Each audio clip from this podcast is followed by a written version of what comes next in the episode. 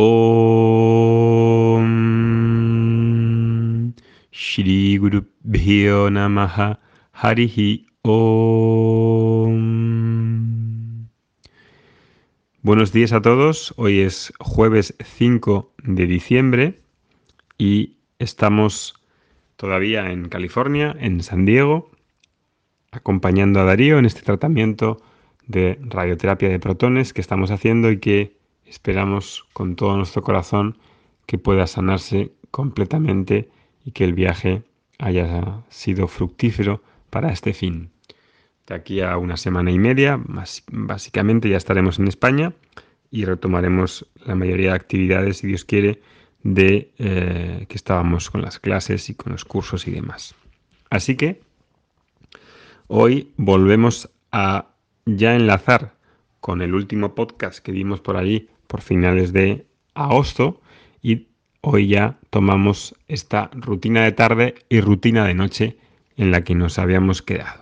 Entonces, hemos visto en el anterior podcast la rutina de 10 a 2, que era más propicia, regida por Pita, para el trabajo que requiere más concentración, que requiere más aislamiento, que requiere más planificación, trabajos importantes, trabajos en los que me tengo que enfocar mucho.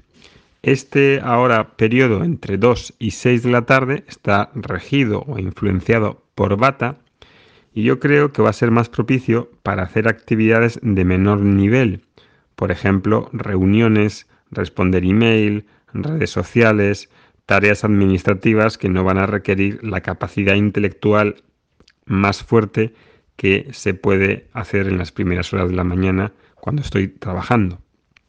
Así que, aunque Bata en realidad también puede estar asociado a la inspiración y a la creatividad que también tengo en ese eh, momento de 2 de la mañana a 6 de la noche, 2 de la, 2 de la noche hasta las 6 de la noche, este periodo no es igual que este al principio del día porque ya han pasado muchas horas y no estoy igual de fresco que cuando me levanto.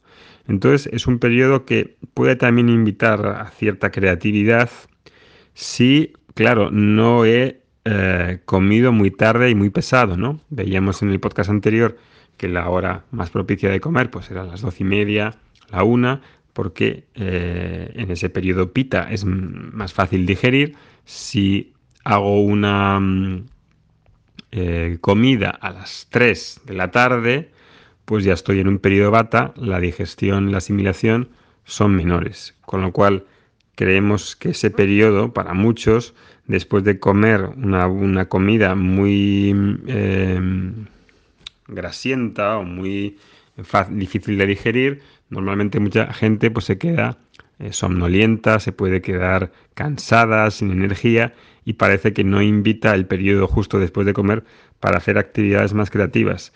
Sí que podemos trabajar, terminar de trabajar mejor si podemos comer antes y podemos comer una comida pues eh, que no sea ultra pesada y que pueda permitirme tener la energía para terminar el día.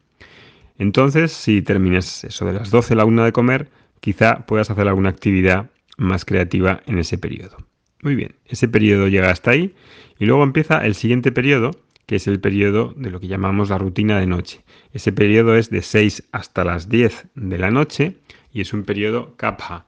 Por lo tanto, es un periodo que lo que, lo va, lo que va a definir este periodo va a ser la descompresión, el relax, la recarga, actividades lúdicas y de conexión familiar o social.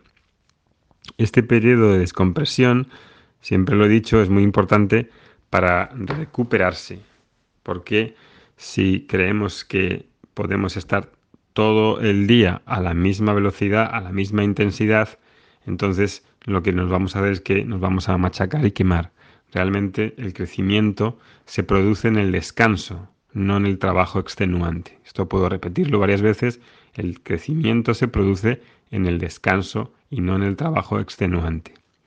Este es un error muy típico que han descubierto muchos deportistas de élite, especialmente los que tienen que entrenar intensamente como las personas que hacen alterofilia o pesas, ¿no? Que haces pesas en el gimnasio y entrenas tres días y entrenas eh, con pesas, con máximos pesos, es más probable que la masa muscular y que la fuerza aumenten más que si te machacas todos los días y no descansas. Y ese hecho de que el descanso y la creatividad van a hacer de la de estar en paz y estar tranquilo y estar relajado. Entonces, ¿qué podemos incluir en este periodo de 6 de la tarde a 10 de la noche?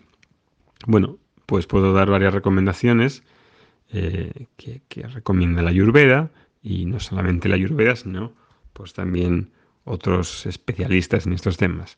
Está muy bien el ejercicio físico, paseos en la naturaleza, tomando aire fresco, masajes, baños, de sales alcalinas y en general tiempo de actividades lúdicas y sociales junto con la cena.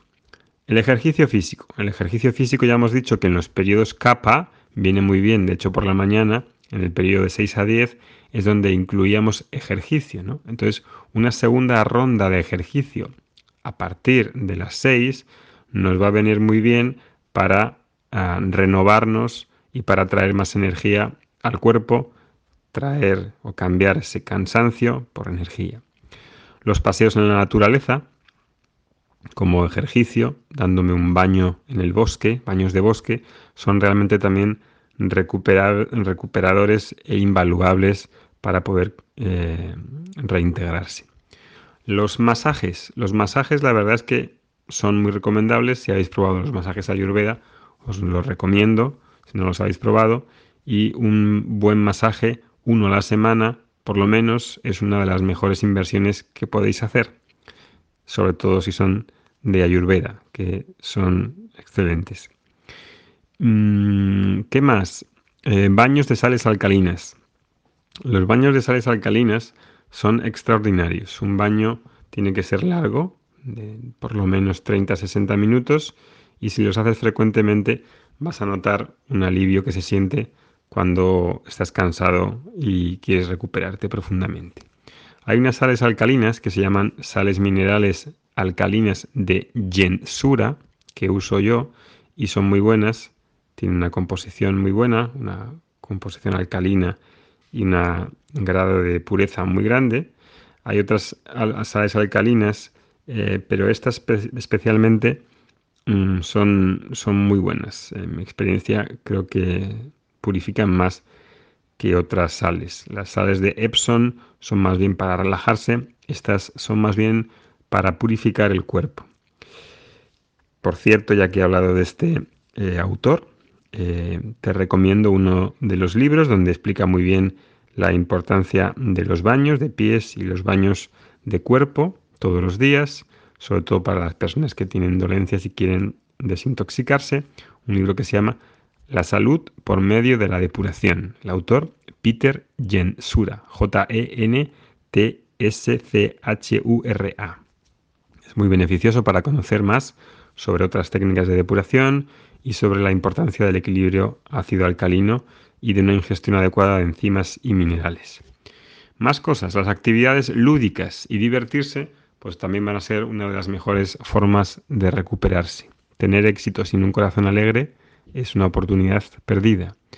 Y después la cena. La cena, como es un periodo capa, debería ser moderada para todos los dosas y dando un espacio para que cuando nos vayamos a dormir haya sido digerida.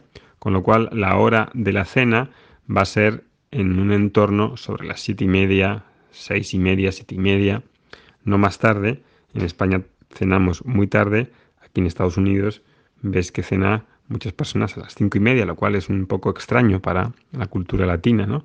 Pero creo que está mejor pensado y deberíamos elegir lo que nos viene bien, lo que nos viene bien y em, en vez de qué es lo que hacen los demás, qué es la mejor manera de cuidarnos y cómo podemos sacar el mejor rendimiento.